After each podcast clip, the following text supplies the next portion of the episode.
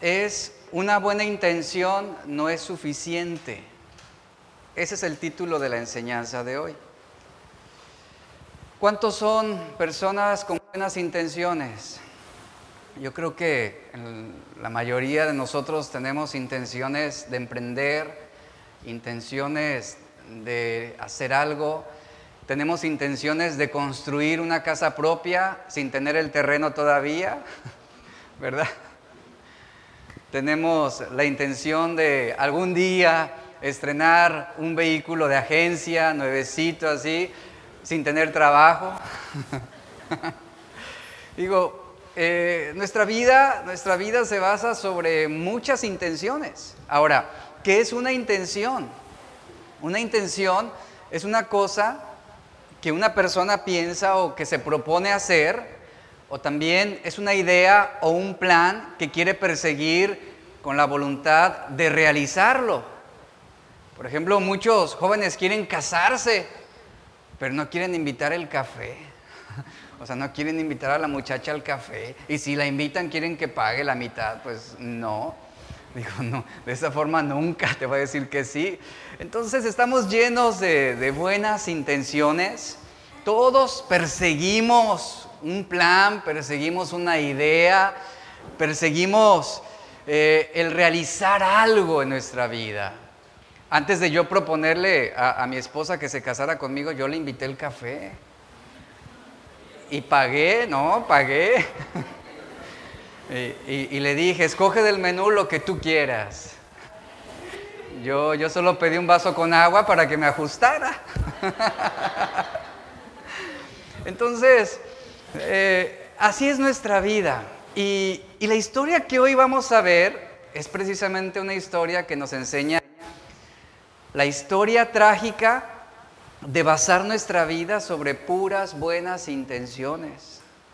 En Primera de Crónicas, capítulo 15, verso 13, eh, poniendo en contexto este versículo, estamos leyendo unas palabras de David, y este, este verso dice lo siguiente, dice, pues por no haberlo hecho así vosotros la primera vez, Jehová nuestro Dios nos quebrantó por cuanto no le buscamos según su ordenanza.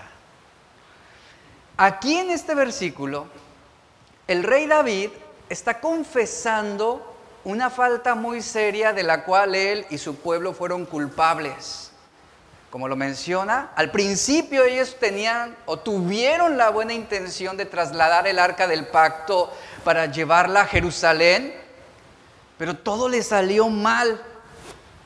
Tuvieron la buena intención de llevar el arca de Dios a Jerusalén, pero sin haber obedecido a Dios en cuanto al procedimiento, en cuanto a lo instituido, a la instrucción divina. El arca del pacto, déjenme mencionarle rápidamente esto, eh, fue diseñada, era una, una caja, era un cofre, y fue diseñada para ser un símbolo de la presencia de Dios en medio de su pueblo Israel. Este era un cofre de madera cubierto de oro que contenía dentro las tablas de piedra de los diez mandamientos, la vara de Aarón y una vasija con maná, es lo que describe la Biblia. Y a través de la historia, el arca resultó ser una bendición para algunos, pero también resultó ser una maldición para otros. De bendición para quienes obedecían y de maldición para quienes desobedecían. Esta arca del pacto era un símbolo de la presencia de Dios, por eso debía ser tratada con reverencia y respeto y aún hasta para transportarla había lineamientos específicos que debían seguirse. La presencia de Jehová, después de que fue captada por los filisteos en los tiempos de Samuel, la presencia de Jehová siguió más haciéndose presente, aun cuando los filisteos se apoderaron del arca y se la llevaron, dice la Biblia, a Asdod, para colocarla junto a la imagen de un dios llamado Dagón, que era el, dios de los filisteos, que tenía una apariencia de medio pez y medio ser humano. Aquella noche, dice la historia, la imagen de Dagón cayó rostro a tierra y a la noche siguiente la estatua cayó de nuevo delante del arca del pacto y quedó con la cabeza y las palmas de las manos cortadas de su cuerpo. En el transcurso de los siete meses siguientes, porque eso fue lo que duró el arca con los filisteos, el arca fue pasando de una ciudad filistea a otra y según pasaba, traía tragedias sobre los filisteos. Traía plagas a los filisteos, en algunas ciudades se manifestó con hemorroides, en otras con tumores, en otras con ratones que destruyeron la tierra, las cosechas, y dejó a Egrón, dice la Biblia, sumida en una confusión mortífera, y fue tal la desesperación de los filisteos, porque para el pueblo de Israel el arca de Dios resultaba para bendición y para traer victorias contra los enemigos, pero el arca de Dios en tierra filistea, es decir, en tierra de los enemigos de Dios, resultó una tragedia, resultó una maldición. ¿Por qué? Porque eran un pueblo pagano. Y los filisteos suplicaron diciendo que no se quede con nosotros el arca del Dios de Israel, porque su mano es dura con nosotros y sobre Dragón, sobre Dagón, nuestro Dios, dice la Biblia. Ellos ya en su desesperación buscaban sacarla de la tierra filistea porque les estaba trayendo bastantes tragedias. El arca estuvo con los filisteos durante estos meses, siete meses, y ellos ahora estaban preguntándose, ¿qué vamos a hacer con el arca de Dios? Reunieron al consejo de los filisteos y, el consejo determinó que lo más sabio era devolver el arca a su origen, a su pueblo, porque de lo contrario terminarían siendo destruidos y seguía permaneciendo en tierra filistea.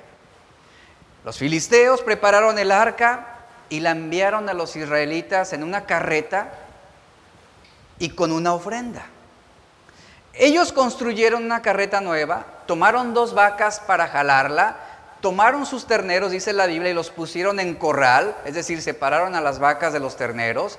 Y las vacas, dice la Biblia, empezaron a caminar por el camino, mugiendo mientras ellas andaban. Y mire, no es natural que dos vacas dejen a sus terneros, pero en esta ocasión Dios estaba dirigiendo a estas vacas porque ellas mugían mientras avanzaban. Ellas seguían un camino recto, andando y bramando, sin apartarse a derecha ni a izquierda del camino que Dios había trazado para ellas. Esto en 1 Samuel 6, 10 y 12. Estas vacas volvieron al país de los israelitas, llevaron el arca con ellas, y cuando el arca llegó a la tierra donde estaban los israelitas en la frontera de Betsemes, levantaron los ojos, vieron el arca y se regocijaron de verla. Porque, bueno, en aquel tiempo no había WhatsApp como para decir los filisteos, oigan, les vamos a devolver el arca, ahí vamos en camino. No, fue algo que ellos observaron a lo lejos, la llevaron a la casa, dice la Biblia, después de que la, tomaron, la recuperaron los israelitas, la llevaron a la casa de un hombre llamado Abinadab, que se encontraba en las laderas, y el arca permaneció en Kiriab Jearim, en esta tierra, durante 20 años, es decir, ya en territorio israelita. Y, bueno, fue un tiempo también difícil para el pueblo de Israel porque ellos interpretaron que Dios los había abandonado, porque no había eh, manifestación o presencia. Después de que David fue ungido ya rey, ya había pasado lo de Saúl, él ya había tomado posesión como rey. Dice la Biblia que él tuvo sus primeras peleas, sus, primeros, eh, sus primeras guerras, él peleó contra los jebuseos y tomó la ciudad de Jerusalén, dice la Biblia. Y ahí fue donde David se estableció, ahí fue donde David comenzó a establecerse, después derrotó a los filisteos, y esto confirmó que Dios estaba con él. Después de las batallas ganadas, ahora en segunda de Samuel capítulo 6 verso 1, que es donde se desarrolla nuestra historia, en segunda de Samuel 6:1, después de las batallas ganadas, dice la Biblia que ahora David, ya estando en Jerusalén, él reunió a todos los hombres escogidos de Israel, que eran 30 mil, y David, dice el verso 2, se levantó y fue con todo el pueblo que estaba con él en Balá de Judá para hacer subir desde allí el arca de Dios. la cual es llamada, dice, por el nombre, el nombre del Señor de los ejércitos que está sobre los querubines. Así dice 2 Samuel 6, 1 al 2. El arca había permanecido en Balá muchos años. Durante ese tiempo, al parecer, no se le estaba dando el trato y la reverencia que debía dársele al arca. Cuando David decide llevarla a Jerusalén, aquí viene un dato importante, nadie de los israelitas se preocupó de estudiar la ley y cumplir con las indicaciones establecidas con respecto a cómo debía ser tratada el arca y cómo debía ser transportada. Hicieron lo mismo que los filisteos y los de Betsemes. ¿Por qué?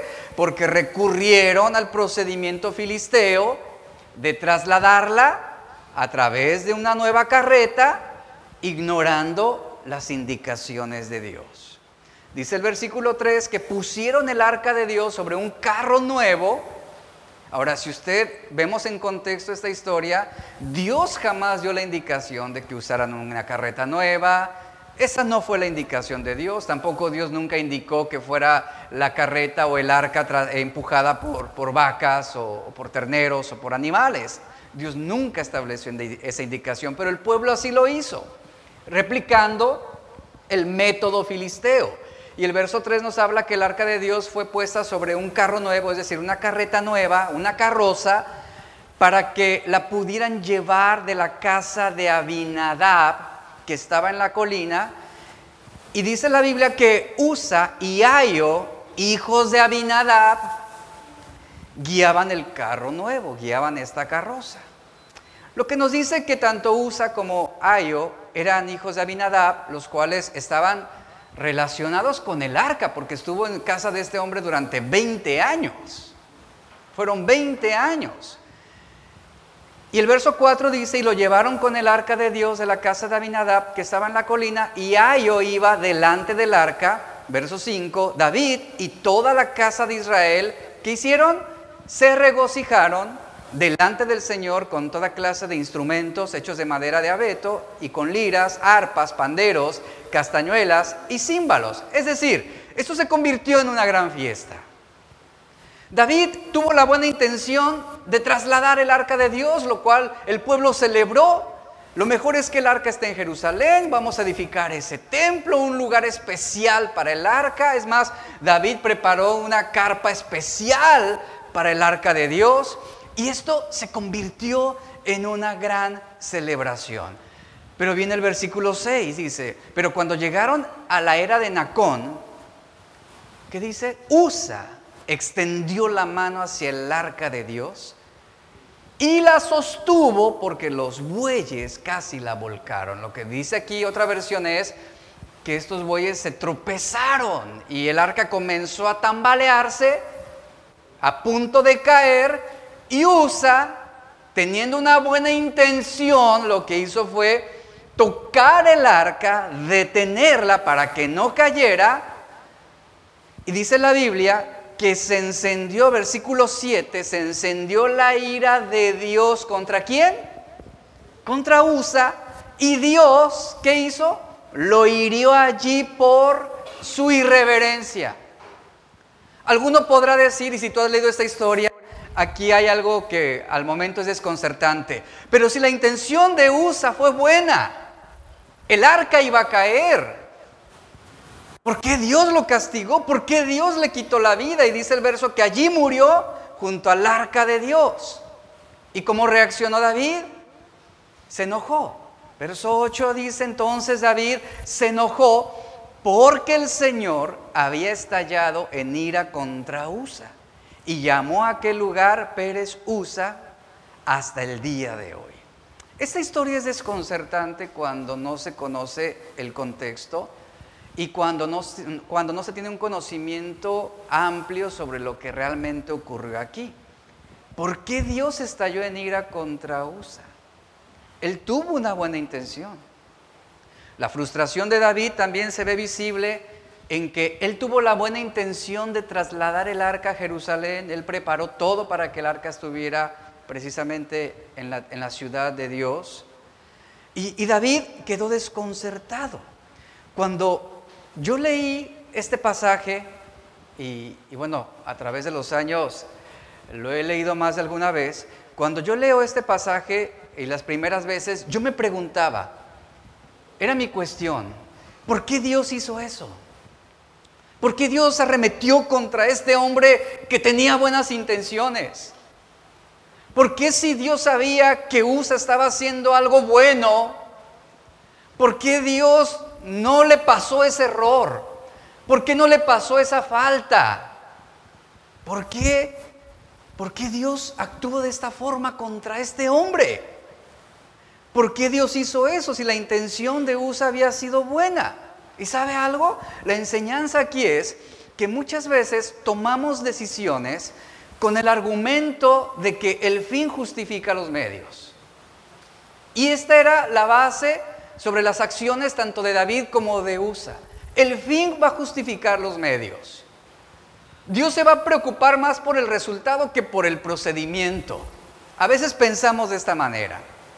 Y cuando nosotros vivimos bajo este argumento, el fin justifica los medios, esta expresión lo que hace es buscar defender la idea de que cuando el objetivo o la meta o la causa son importantes, cualquier medio utilizado para lograrlo es válido o es aceptado. Ese es el argumento que da. En palabras de Napoleón, él escribió lo siguiente, Triunfad siempre, no importa cómo, y siempre tendrás razón. Ese es el argumento que suena bien, pero es un argumento que se contrapone a la palabra de Dios, que se contrapone a los decretos de Dios, a las instrucciones de Dios. David y Usa, sus intenciones estaban situadas en un plano moral. Ellos querían hacer un bien. Ellos no fueron maliciosos, ni David ni Usa, en trasladar esta arca, ni en querer detener y evitar que cayera el arca. Sin embargo, a pesar de que sus intenciones estaban posicionadas en un plano correctamente moral, que justificaba sus métodos para alcanzar el fin determinado. ¿Cuál era el fin? Llevar el arca de Dios a Jerusalén. Ese era el fin. Pero ellos descuidaron el proceso. Ellos fueron ignorantes sobre las instrucciones de Dios. En el mundo hay un dogma que dice lo siguiente, las acciones de los hombres deben ser juzgadas por los resultados. Pero en, este contexto esto no aplica, porque Dios no iba a justificar una falta simplemente porque la intención era buena. Y eso debemos entenderlo. Dios no va a justificar nuestros pecados porque nuestras intenciones sean buenas. Si al final logramos el objetivo, algunos dicen esto, si al final tú logras el objetivo, bueno, el medio debe ser lo menos importante. El cómo tú lo lograste, eso debe ser lo menos importante. Lo importante es que lo hiciste. ¿Cuántos no terminaron la primaria o la secundaria de panzazo y copiando? Y nos entregan el certificado, lo logré. Pues sí, lo lograste a expensas de qué? Tienes tu certificado, pero no sabes absolutamente nada. Nunca estudiaste, te la pasaste copiando. ¿El fin justifica los medios? Y ese es el argumento de muchas personas.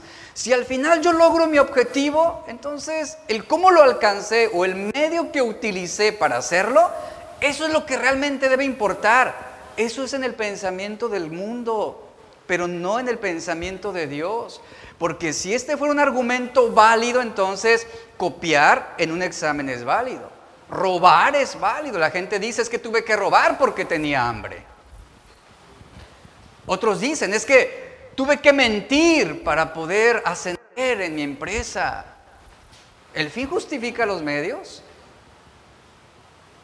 Y así aplica también para muchos cristianos. Es que tuve que desobedecer para hacer un bien a otros. ¿El fin justifica los medios? Y a veces creemos que Dios es pasalón que Dios eh, nos va a juzgar por nuestras intenciones, por las buenas intenciones que tengamos. Pero esto no es así. No es así. Un ejemplo de esto fue Aarón. El pueblo lo persuadió y lo presionó a que les formara, que les construyera un Dios al cual adorar, al cual ver, mientras Moisés estaba en el monte recibiendo las tablas de Dios, los mandamientos de Dios. Y el argumento de Aarón, bueno, el pueblo me está demandando esto, lo haré. Y la buena intención de Aarón, ¿cuál fue? Darle al pueblo lo que ellos querían. Pero eso no justifica la desobediencia ni la deshonra a Dios. Y aunque la intención de David y de Usa era buena, el método que estaban usando para llevar el arca a Jerusalén no era el indicado. Porque ellos no estaban siguiendo las instrucciones que Dios había establecido desde los tiempos de Moisés. Ellos hicieron las cosas como ellos pensaron que estaba bien hacerlo. Esa era la manera de David y no la de Dios. Era la manera de Usa y no la de Dios. En los libros de Éxodo y Números, vemos aquí cómo el Señor dio instrucciones específicas sobre cómo debía ser transportada el arca del pacto de un lugar a otro. Y la Biblia dice que al mover el arca del pacto, Dios trazó, estableció, determinó una manera específica de cómo debía ser transportada. Dios quería que la llevaran con varas, o con palos, así lo dice Éxodo 25, 14, que dice, dice, y meterás las varas por los aros, así fue la indicación de Dios, meterás las varas por los aros a los lados del arca para llevar el arca con ella. Y mientras la transportaban, dice números 4:15, nadie podía tocar el arca del pacto. Esa fue la indicación de Dios. Y tanto David como Usa que hicieron, violaron ese, esa instrucción. No la siguieron como correspondía.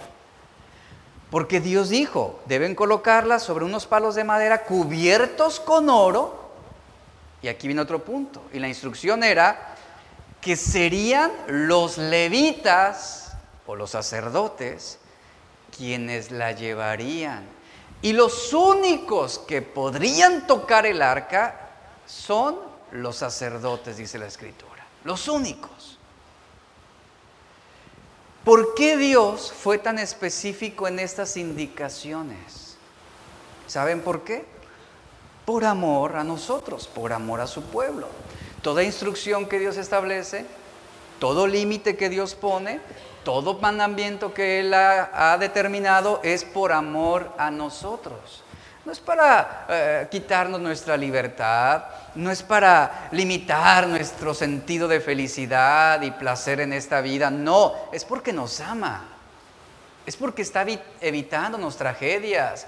Por eso Él mismo ha establecido lineamientos, por eso hay leyes de tránsito. ¿Para qué? Porque es importante respetar las leyes de tránsito para evitar tragedias.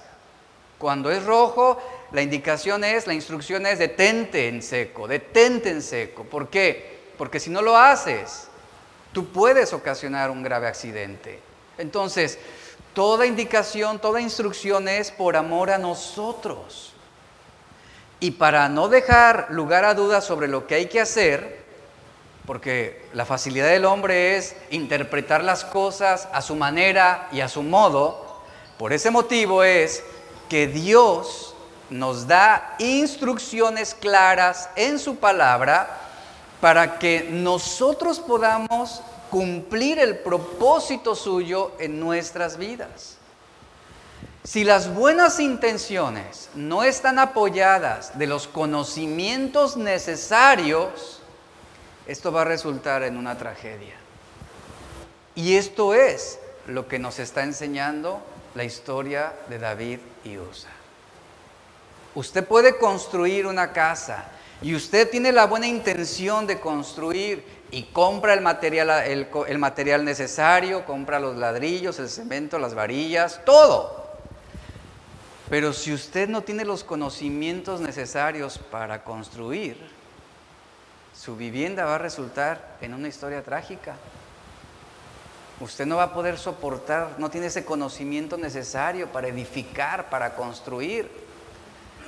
¿Y cómo adquiere ese conocimiento? Bueno, a través del arquitecto, a través del ingeniero civil, a través del fontanero, a través de un electricista, etcétera, etcétera. A veces pensamos que podemos caminar haciendo la voluntad de Dios a través de nuestras buenas intenciones. Y el error que cometemos es interpretar a Dios. ¿De qué manera? Decimos, pues Dios conoce mi corazón. Es decir, pues Dios conoce que mi intención es buena. Dios conoce que quiero hacer bien las cosas, aunque no pueda hacerlas. Decimos eso. Dios conoce que no quiero pecar, que mi intención no es pecar, pero finalmente termino pecando.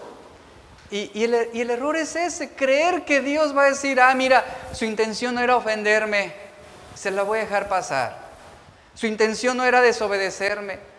Su intención no era cometer adulterio, ah, se lo voy a dejar pasar. Lo voy a perdonar, no pasa nada, porque tenía buenas intenciones. No, jamás Dios va a juzgar sobre nuestras buenas intenciones. Él no va a justificarnos porque tengamos buenos planes o buenas ideas. No. ¿Cuántas veces no decimos? Es que no importa cómo lo haga, siempre y cuando lo haga. Así no funciona la fe cristiana. Así no funciona. Yo no puedo decir, pues no importa el cómo yo agrade a Dios, siempre y cuando lo haga a mi manera.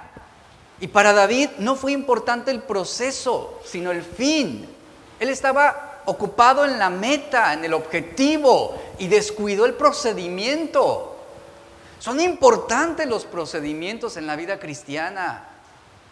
No es nada más decir, ya nací de nuevo.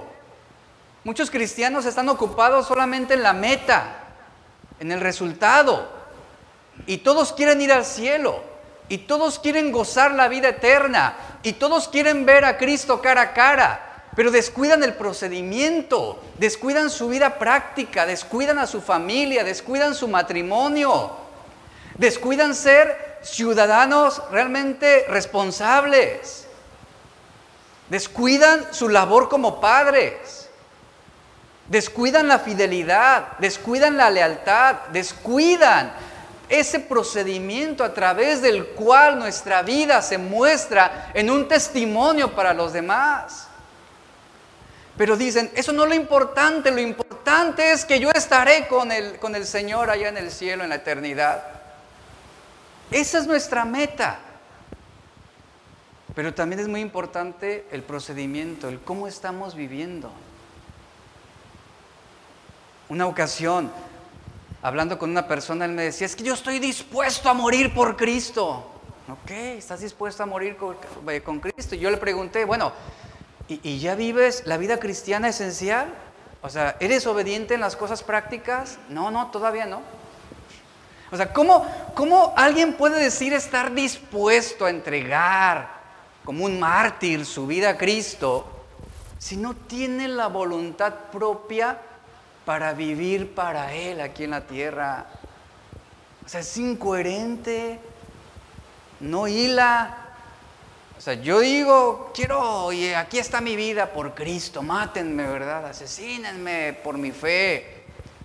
Pero no tienes la fuerza de voluntad para vivir para Él. No tienes la fuerza de voluntad para restringirte de lo malo, para decir no a las tentaciones, no tienes la fuerza de voluntad para no estar chismeando, para no estar hablando mal de otros. ¿Te das cuenta la incoherencia que hay? Pero todos queremos estar en el cielo. Esa es nuestra meta, ese es nuestro fin. Esto era lo que estaba sucediendo con David. Para David no fue importante el proceso, repito. Él estaba ocupado y enfocado en la meta, en el fin. Que el arca llegue a Jerusalén, no importa cómo, pero que llegue. ¿El fin justificó los medios? Pregunto. En otras palabras, muchos dicen justamente esto. A lo mejor David se pudo justificar. Señor, ¿por qué ocurrió esto? Mi intención era buena. A lo mejor la familia de Usa, Abinadab, su padre, a lo mejor pudo haber dicho, pero si mi hijo tenía buenas intenciones, por eso sostuvo el arca, porque se iba a tambalear y se iba a caer y evitó una tragedia. Buenas intenciones. Pero eso no nos va a justificar delante de Dios si estamos invalidando sus mandamientos. Tener una buena intención, entendamos esto, no es suficiente. Ahí márquelo, escríbalo. Tener una buena intención no es suficiente. Hay un canto que a través de los años eh, yo he escuchado y lo hemos cantado aquí también en la iglesia. Y este canto dice, no basta solo con decir, no basta solo con cantar, no es suficiente solo con querer hacer. Y dice el verso, es necesario morir. Y este canto ilustra precisamente esto. No basta solo con decir, no basta solo con cantar, no es suficiente solo con querer hacer, es necesario morir. Y cuando se trata de la obediencia a Dios, tus intenciones no importan, ¿sabías eso? Aquí se trata de obedecer u obedecer y punto. No se trata de, es que Señor, tuve la intención de no pecar. No se trata de decir, solo pensé en hacer la voluntad de Dios, pero no lo hice. Es que sentí el deseo de arrepentirme, pero no lo hice. Tuve la intención de perdonar a quien me ofendió, pero no pude. Nadie vamos a ser justificados ante el trono de Dios por nuestras buenas intenciones. Imagínense a Noé llegando al cielo diciendo, Señor, es que sí tuve la intención de construir el arca, pero nunca tuve tiempo. Estaba bien ocupado. Nuestras buenas intenciones no van a justificarnos delante de Dios.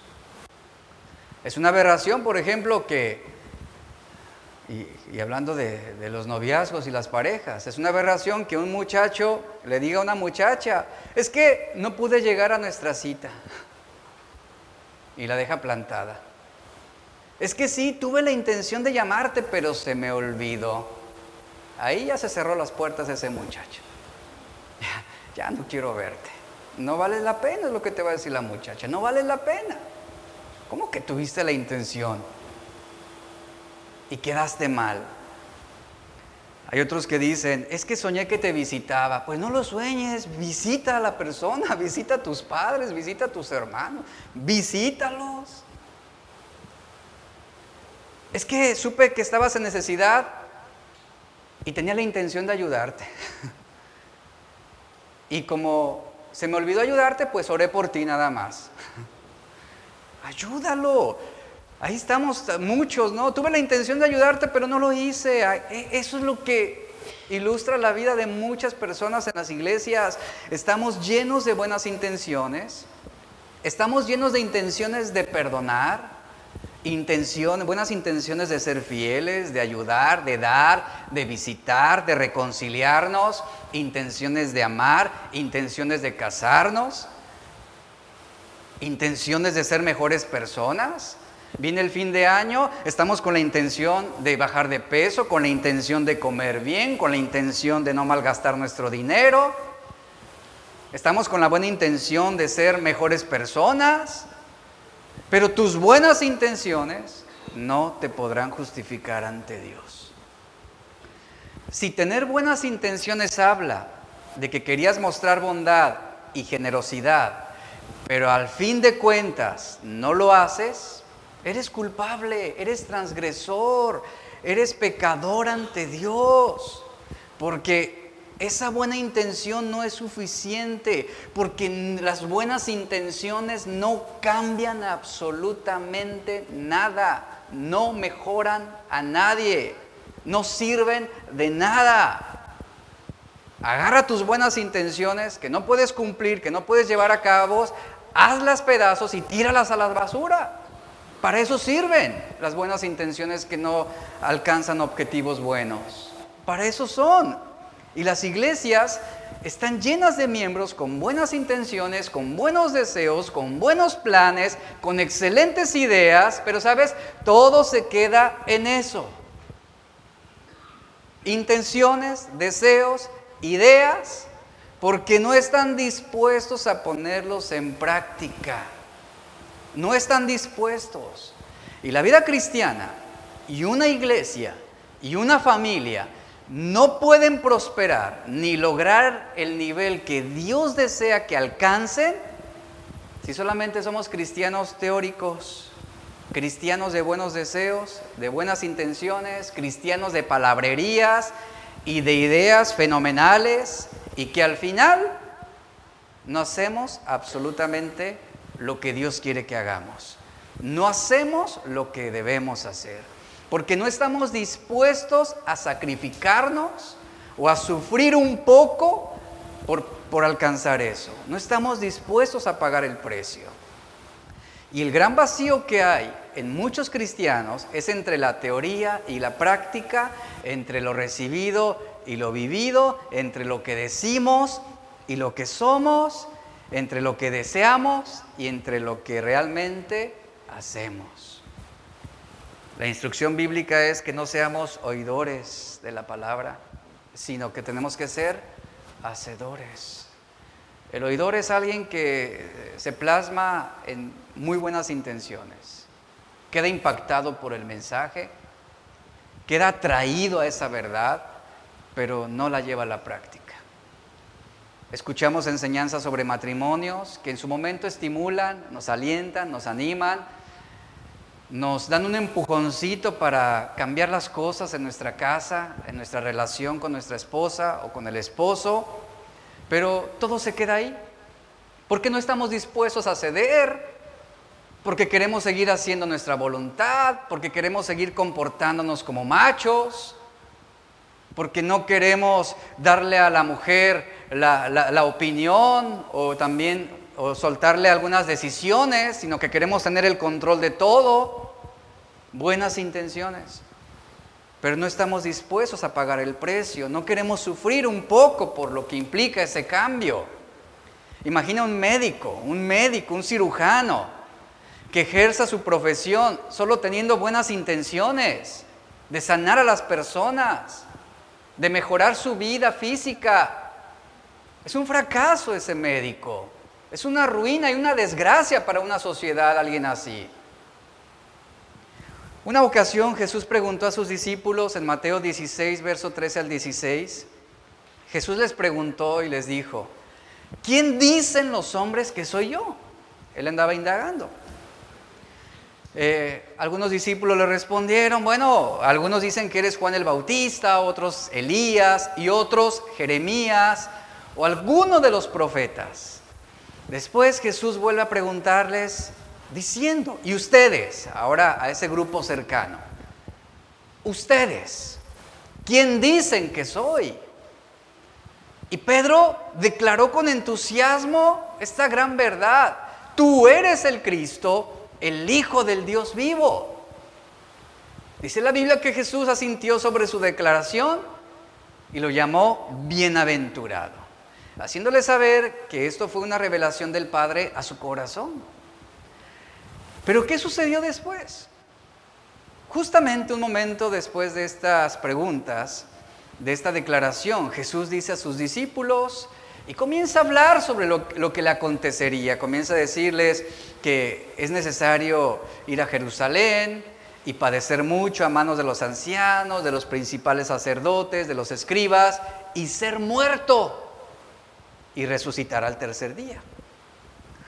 Entonces Pedro, en Mateo 16, 22, tomándolo aparte, es decir, lo apartó del grupo, se lo llevó a solas, dice la Biblia que comenzó a reconvenirlo, es decir, a convencerlo diciéndole, Señor, ten compasión de ti mismo, en ninguna manera esto te va a acontecer.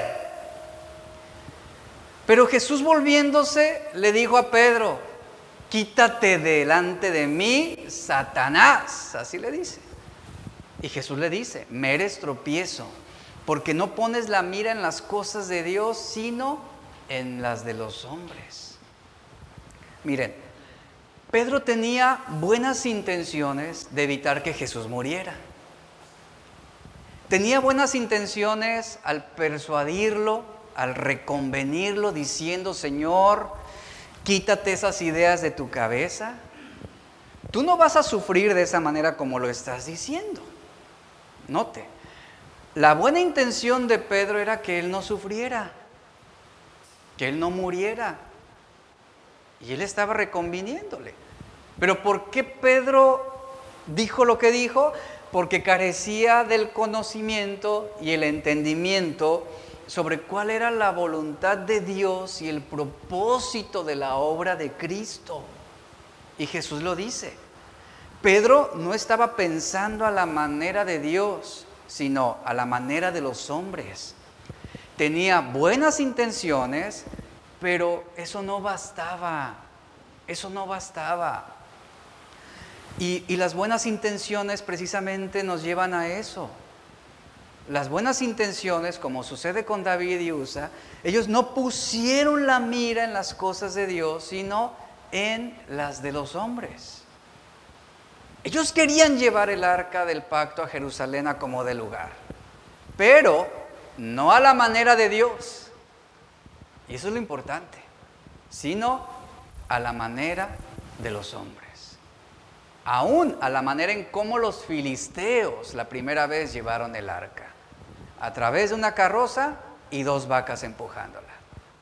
Esa fue la manera de los filisteos, no fue la manera de Dios. Y ahí está, hay buenas intenciones, pero eso no basta, iglesia, eso no basta. Y esta verdad aplica nuestra vida.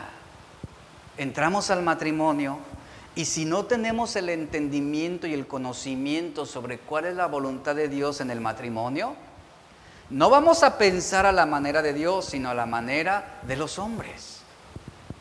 Y se va a entrar al matrimonio en un desorden, totalmente, en una contraposición entre el hombre y la mujer.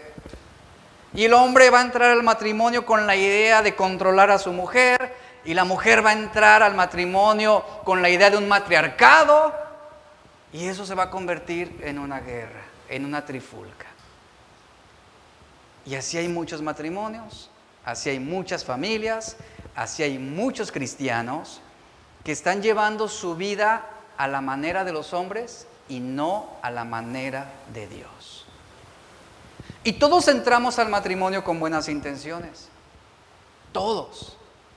Pero escuchen, eso no basta, eso no es suficiente. Todos entramos a la paternidad con buenas intenciones, queremos ser los mejores padres, queremos tener los mejores hijos, pero eso no basta. Todos venimos al cristianismo con buenas intenciones, pero saben, eso no basta. Tú tienes que tomar tu cruz, dijo Jesús. Tomar tu cruz cada día y seguirlo a Él.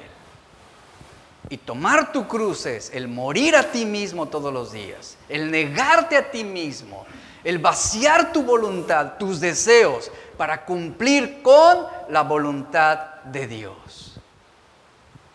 No basta con tener buenas intenciones. También necesitamos tener conocimiento claro un entendimiento claro sobre cuál es la voluntad de Dios. Por eso, en Filipenses 1, verso 9 al 11, el apóstol Pablo dijo a los cristianos de Filipos lo siguiente, y esto pido en oración, que vuestro amor abunde aún más, y más en conocimiento y en toda comprensión es bien importante aquí lo que Pablo está diciendo, porque él está hablando sobre amar a, los demás, mostrar ese amor, dice, que abunde aún más. Pero un amor sin ese conocimiento y sin esa comprensión de lo que implica, será un amor corrupto, será un amor que ante la mínima provocación abandonará, que ante la mínima ofensa se llenará de rencor, será un amor imperfecto que va a decaer cuando sea ofendido y se requiera perdonar y mostrar misericordia. Se requiere ese conocimiento, se requiere esa comprensión. Esto aplica en el matrimonio. El amor abunda aún más. Y ese conocimiento y esa comprensión sobre cuál es la voluntad de Dios en cuanto al ágape, el amor, eso te lleva a entender que el amor nunca deja de ser. Que el amor nunca dejará de ser. Que el amor no se va a extinguir. Que el amor es una decisión que te va a llevar a mantener un compromiso y un pacto hasta que la muerte los separe. A eso te va a llevar el amor. Y aquellos matrimonios que han alcanzado esta cúspide hasta que la muerte los separe, no basaron su matrimonio solamente en buenas intenciones, sino que lo llevaron a la práctica. Y dice Pablo, verso 10, para que aprobéis lo mejor, pon atención a esta frase, a fin de que seáis sinceros e irreprochables para el día de Cristo, llenos de frutos de justicia que son por medio de Jesucristo para gloria y alabanza de Dios. Yo quiero resaltar la siguiente frase. Aprobar lo mejor siendo sinceros e irreprochables. Pablo está diciendo que ese amor que abunda más y que está anclado, cimentado en más conocimiento y en toda comprensión espiritual, ese amor requiere un discernimiento, dice. Eso te va a dar la capacidad de aprobar lo que es mejor, siendo sinceros e irreprochables. Eso significa teniendo un pleno discernimiento. Discernimiento entre las definiciones para mí favoritas. Discernimiento es la capacidad para distinguir la verdad de la media verdad. Eso es aprender a discernir. A eso nos lleva el discernimiento, en saber quién es o cuál es el enemigo de la verdad. ¿Y sabe cuál es el enemigo de la uno de los enemigos de la verdad? Las buenas intenciones. Porque por ellas, por esas buenas intenciones, por ellas aumentan las mentiras, aumentan los errores espirituales, aumenta la deslealtad y se justifica la desobediencia. La sabiduría es la aplicación de la verdad de Dios a todas las áreas de nuestra vida.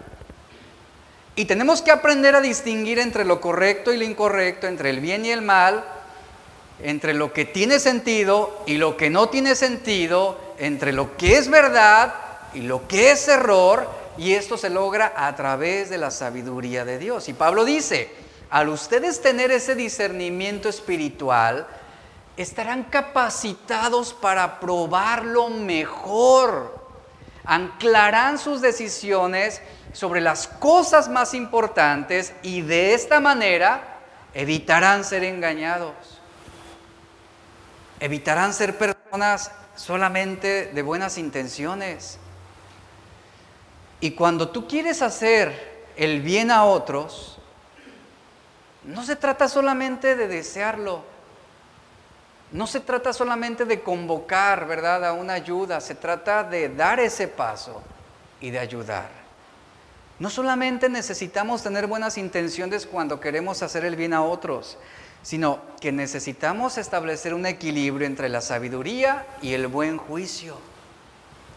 Porque el principio de que no basta con tener buenas intenciones aplica también en la relación en el matrimonio. Estaba leyendo eh, lo siguiente, dice, un experto en nutrición comentó en cierta ocasión que el hombre que se casa con una buena cocinera está en peligro de perder la vida. ¿Por qué? Porque muchísimas enfermedades físicas pueden resultar del comer en exceso y del consumir alimentos que son muy grasosos.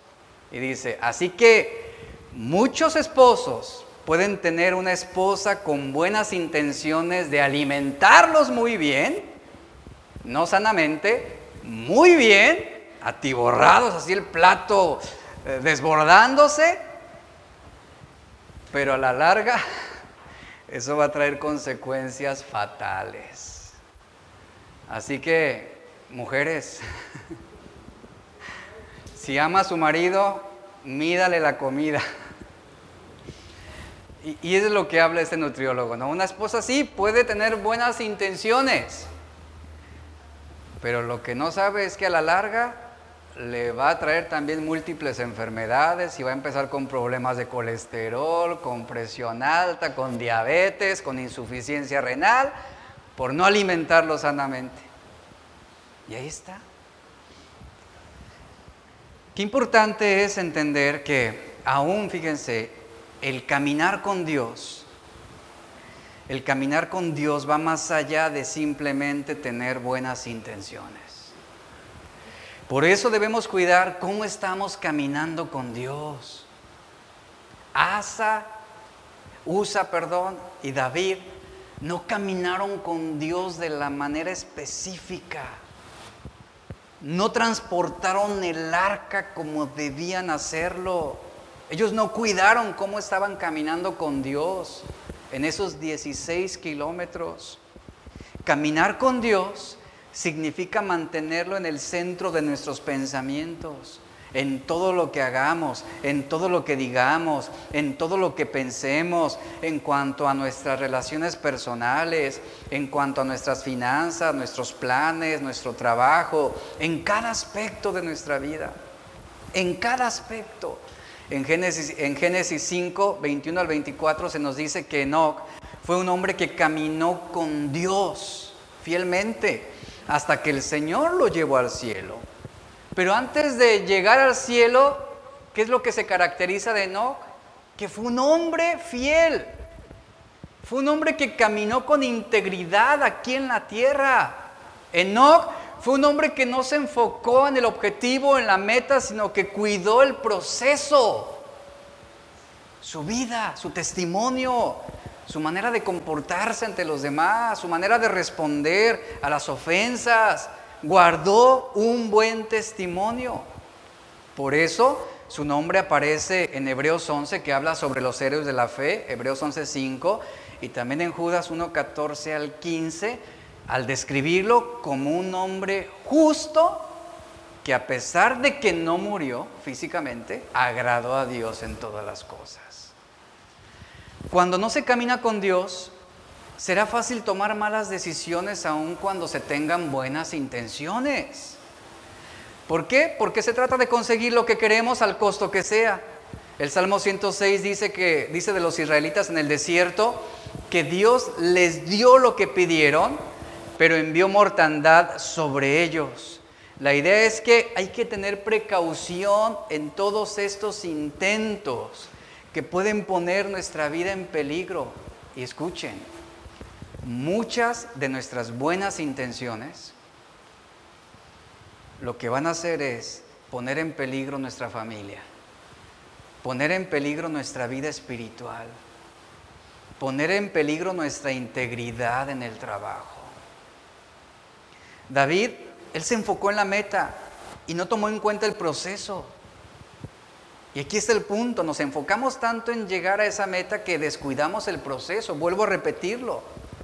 David estaba tan enfocado en llevar el arca a Jerusalén que no prestó atención a las instrucciones de Dios, descuidó los lineamientos de cómo debía trasladarse el arca y lo hizo replicando el método de los filisteos. Vemos, por ejemplo, uno de los errores de David que él cometió él pidió consejo a los hombres, él convocó al pueblo. No dice la Biblia que él haya buscado a Dios para pedir dirección. Él convocó al pueblo, él basó su decisión sobre la opinión de los demás y todos aprobaron, sí, llevemos el arca del pacto a Jerusalén. En pocas palabras, David no tomó en cuenta a Dios sobre lo que estaba planeando hacer. Esa fue una acción impulsiva. Buenas intenciones lo llevaron en este caso, a malas decisiones, porque no consultó a Dios. Y David solo menciona a Dios ante el pueblo, pero nunca, nunca buscó la dirección de Dios. Iglesia, aunque lo que queremos llevar a cabo llegue a ser correcto, escucha esto, llegue a ser correcto, Dios no puede quedarse en un segundo plano cuando se trate de nosotros tomar una decisión. Nunca te olvides de esto. Lo que Dios dice es más importante que lo que intentemos hacer, por más bueno que sea nuestro proyecto, por muy sincera que sea nuestra intención de hacer las cosas. Si la mayoría lo dice o lo hace, esto no lo convierte en algo correcto o adecuado ante los ojos de Dios. Parece ser increíble que hasta este momento, y vemos la historia, ninguno del pueblo judío haya notado los errores que se estaban cometiendo.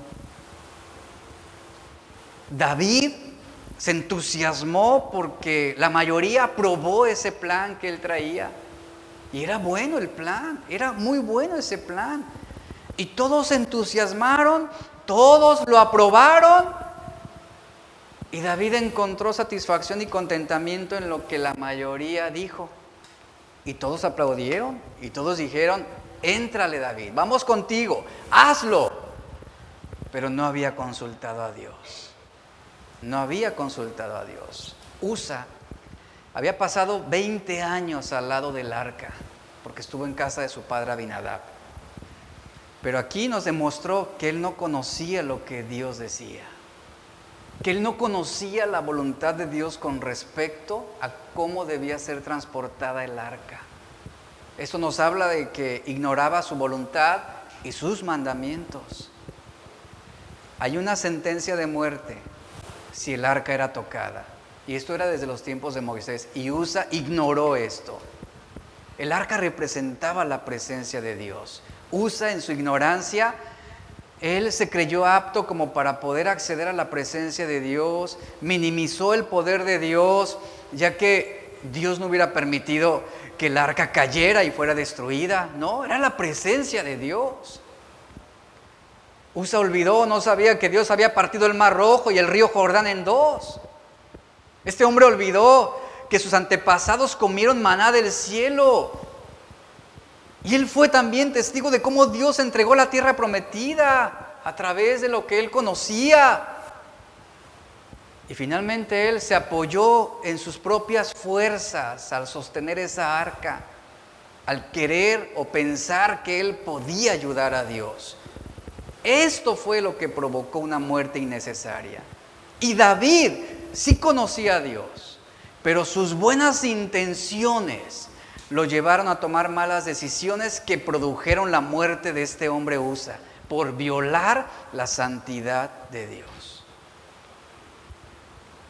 Ahora vemos que esto llevó a una derrota innecesaria a David y que perdió la bendición de Dios, porque el arca en ese momento, después de esa tragedia, no fue llevada a Jerusalén, se quedó en casa de otro hombre, el cual, dice la Biblia, fue muy bendecido.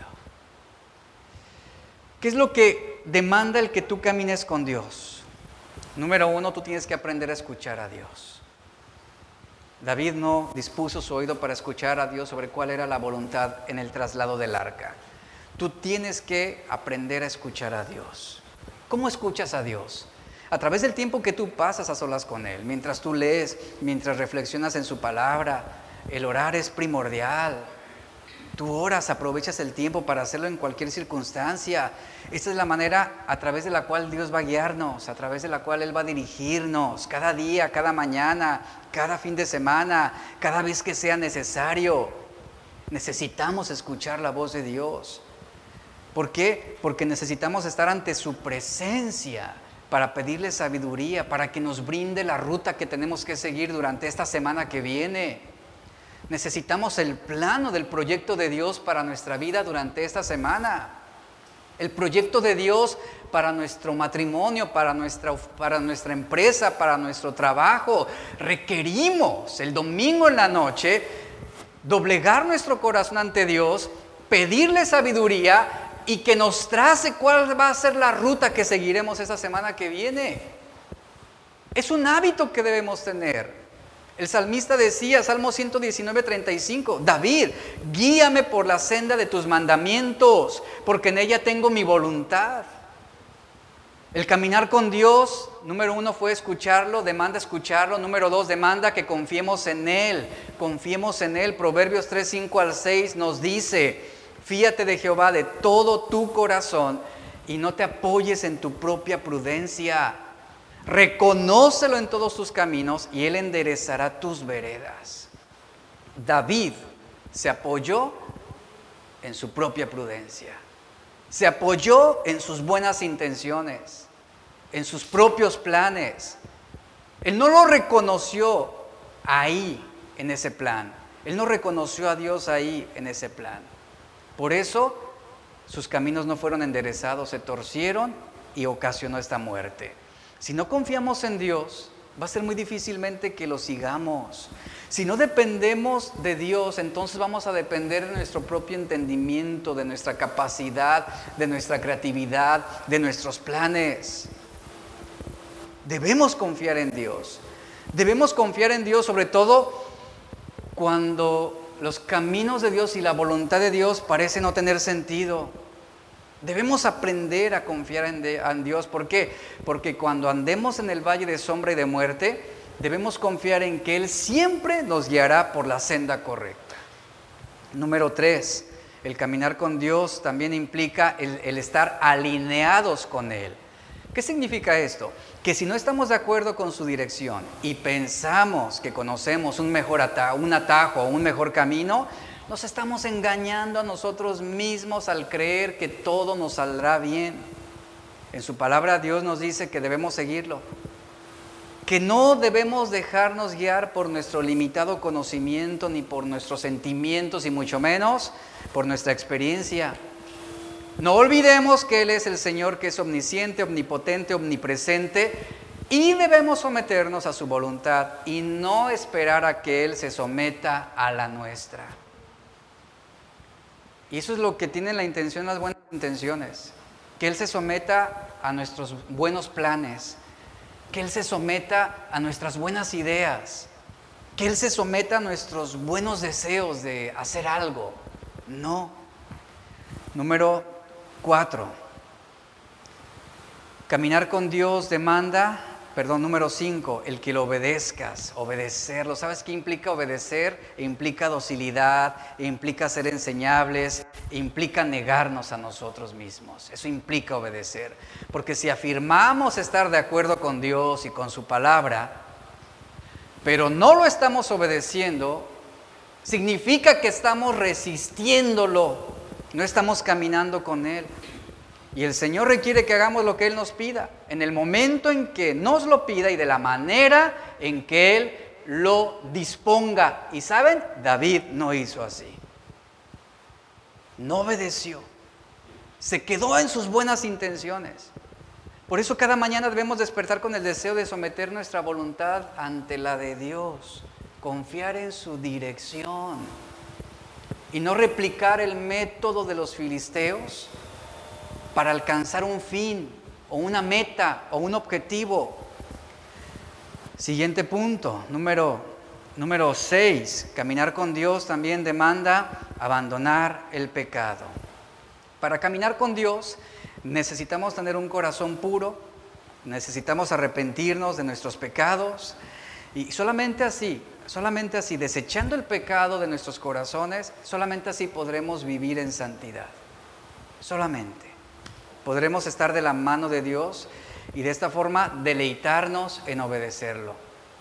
El hacer tu voluntad, decía el salmista, el hacer tu voluntad me agrada, me ha agradado, decía el salmista, me ha agradado el hacer tu voluntad. Y si último punto es perseverar en una vida en santidad. A eso Dios nos ha llamado. Sed santos como yo soy santo. Esto implica compromiso, esto implica sumisión, esto implica humildad, porque tú no vas, a no vas a poder perseverar en la santidad a menos que confieses y te arrepientas de tus pecados inmediatamente. Porque de esta forma van a ser perdonados. Y dice la historia, ya para terminar, en 2 Samuel 6.8, Después de que Usa cae muerto, David, dice el verso 8, entonces David se enojó. Ahora, esta interpretación de enojarse, la más apropiada es, él se entristeció. Esa es la más apropiada. Porque algunos interpretan que Dios se enfureció contra Dios, que Dios arremetió contra el Señor por quitarle la vida a Usa. No, esa no es la interpretación. Dice, David se enojó, es decir, David se entristeció porque el Señor había estallado en ira contra Usa y llamó a aquel lugar Pérez Usa hasta el día de hoy. Miren, David, lo que dice este versículo es que él se disgustó porque Dios mató a Usa. Y así decidió eh, llevar el arca del pacto a la casa de Obed Edom. Y allí, allí fue que el arca se quedó tres meses. Y dice la Biblia que Dios bendijo en gran manera a este hombre Obed Edom por cuidarla también. Entonces, la escritura nos dice que después David llamó a los levitas y David les dijo, pues por no haberlo hecho así, vosotros la primera vez, dice Jehová nuestro Dios, ¿qué hizo? Nos quebrantó por cuanto no le buscamos según su ordenanza. Ahí está reconociendo David, está corrigiendo su error. Lo hicimos mal la primera vez y por eso Dios nos quebrantó. Entonces esa expresión de David se enojó habla sobre eso, habla sobre un quebrantamiento a su propio corazón, no sobre una ira desaforada contra Dios. Dice, por no haberlo hecho así, Dios nos quebrantó, dice. Lo hicimos mal. Reconozco, sí, que mis intenciones eran, eran buenas, pero no lo hice a la manera de Dios, porque no buscamos, según qué, su ordenanza. No lo hicimos según como Él lo había establecido. Y la historia nos dice en Primera de Crónicas 15:15 15, que ahora esta segunda, en este segundo intento, ahora sí decidieron transportar el arca a la manera de Dios. ¿Cómo la transportaron? Dice Primera de Crónicas 15:15, 15, y los hijos de los levitas trajeron el arca de Dios sobre sus hombros, puesta en las varas, como había mandado Moisés y conforme a la palabra de Jehová. Y en el primer intento David erró porque no le buscó según su ordenanza. Inicialmente aquí vemos a un David desconcertado por la muerte de Usa, quien era su amigo. Y el enojo de David no estaba dirigido contra Dios, sino que se refería a la calamidad que le había ocurrido a su amigo. Y David quedó consternado porque se estaba atribuyendo a sí mismo o a sus buenas intenciones esta tragedia. No podía atribuir la ocasión de la muerte de Usa a ninguna otra causa ni a ninguna otra persona, sino a él mismo, a sus propios planes. Hay muchos hombres, muchos esposos, muchos padres que no deberían estar arremetiendo contra sus hijos, ni contra su esposa, ni contra el esposo, ni contra el gobierno, ni contra nadie más. ¿Saben contra quién deberían estar arremetiendo? contra ellos mismos, por sus malas decisiones, por no hacer las cosas a la manera de Dios. Si muchas veces eh, la familia está sufriendo y está padeciendo, es por causa de las malas decisiones que se están tomando desde la cabeza. Y David, él arremete contra sí mismo. Él no está culpando a nadie más. Él está tomando conciencia de que fue un error haber hecho las cosas a su manera. Y después de su confusión inicial, David se da cuenta de que había actuado de una manera contraria a las instrucciones de Dios acerca de cómo transportar el arca.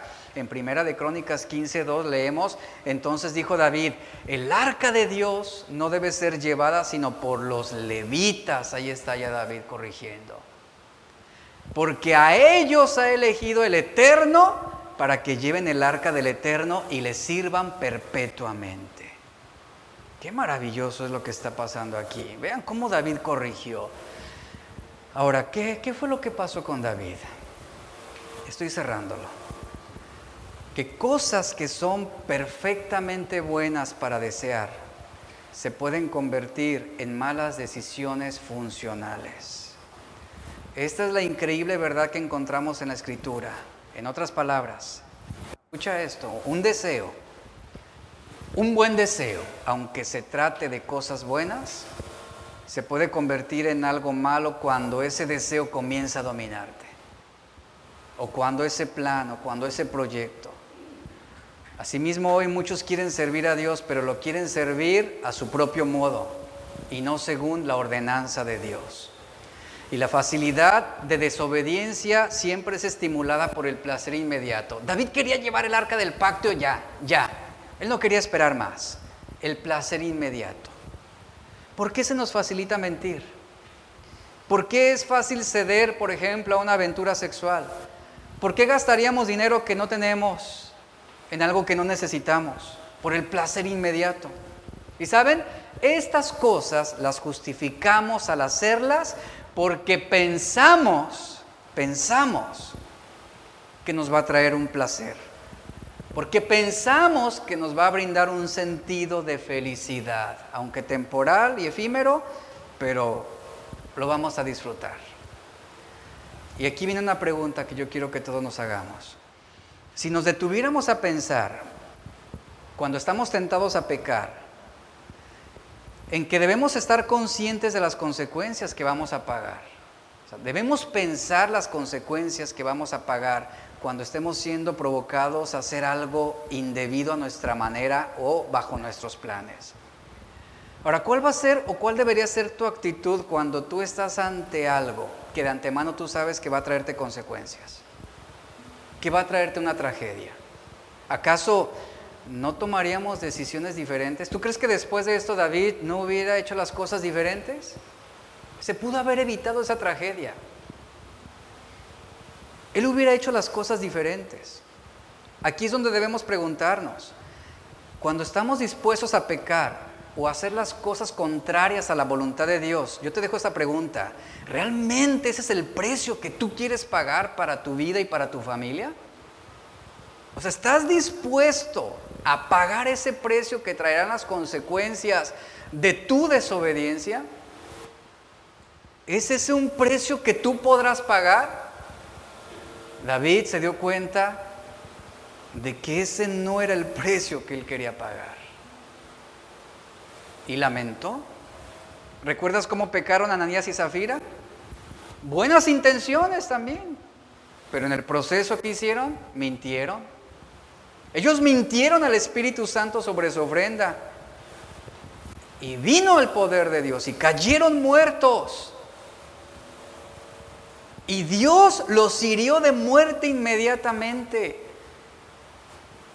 ¿Con qué propósito? Con el propósito de traer temor a los demás, traer temor sobre toda la iglesia. El rey Salomón supo mucho sobre los placeres y las consecuencias del pecado. Durante años él jugó con el pecado, disfrutó de sus placeres y finalmente y bueno, algunos dicen que ya demasiado tarde llegó a esta conclusión y él lo dice en Eclesiastés 8:12, aunque el pecador haga el mal cien veces y alargue su vida, con todo, yo sé que les irá bien a los que temen a Dios y a los que temen ante su presencia. Lo que Salomón está diciendo es que hay muchas personas que pecan y que parecen salirse con la suya y que parece que no hay consecuencias y hacen un montón de cosas malas y las multiplican pero ellos no se dan cuenta de que están cosechando algunas consecuencias trágicas en sus vidas. Y Salomón dice, he llegado a creer y a saber en mi corazón que en última instancia le irá mejor al hombre que teme a Dios y que lo obedece. Y luego el propio Salomón dice en Eclesiastés capítulo 12, aquí está mi conclusión cuando cierre el libro, Aquí está mi conclusión. Cuando todo esté dicho y hecho, aquí está el punto fundamental que quiero dejarles, dice Salomón. Teme a Dios y guarda sus mandamientos. Ese es el cierre. Obedezcan a Dios, está diciendo Salomón. Obedezcan a Dios. ¿Qué es lo que te motiva a obedecerlo? ¿Qué es lo que te motiva a temer a Dios? ¿Qué es lo que te motiva? Salomón dice, porque Dios traerá toda obra a juicio, junto con todo lo oculto secreto, sea bueno o sea malo. Y David y este hombre Usa sufrieron las consecuencias. Las consecuencias de tener buenas intenciones, pero que eran contrarias a la obediencia a Dios. Buenas intenciones que los llevaron a malas decisiones. Y eso escribió la historia trágica de Usa. Vamos a orar. Padre, te damos gracias por tu palabra hoy. Tu palabra es viva y eficaz. Es tu palabra la que nos redarguye, es la que nos enseña, la que nos instruye. Ella es la que nos corrige, pero también nos alienta. Ella es esa lámpara delante nuestro que ilumina nuestro camino, facilita nuestras decisiones. Es tu palabra, Señor, la que nos redarguye, es tu palabra la que nos guía, la que nos dirige.